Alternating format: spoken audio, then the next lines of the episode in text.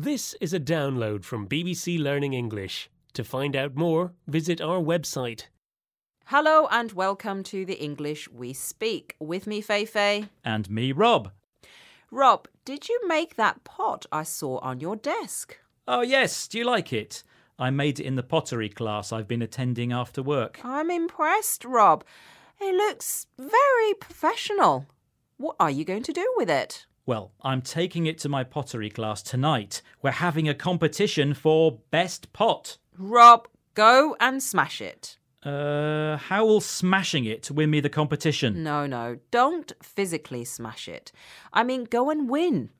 When we tell someone to smash it, we don't always mean break it. It can mean to succeed or do something very well. We say it to give encouragement. Got it, Rob? Yeah, I think I have, but let's hear some examples to be sure. My favourite football team has smashed it and won the cup. She smashed it in her exams and passed every single one. You've trained so hard for the race. You're going to smash it. This is the English we speak from BBC Learning English, and we're hearing about the phrase smash it, which describes succeeding in something or doing something very well. And let's hope Rob smashes it in his pottery competition. Yeah, thanks. I hope so. I would do anything to win something.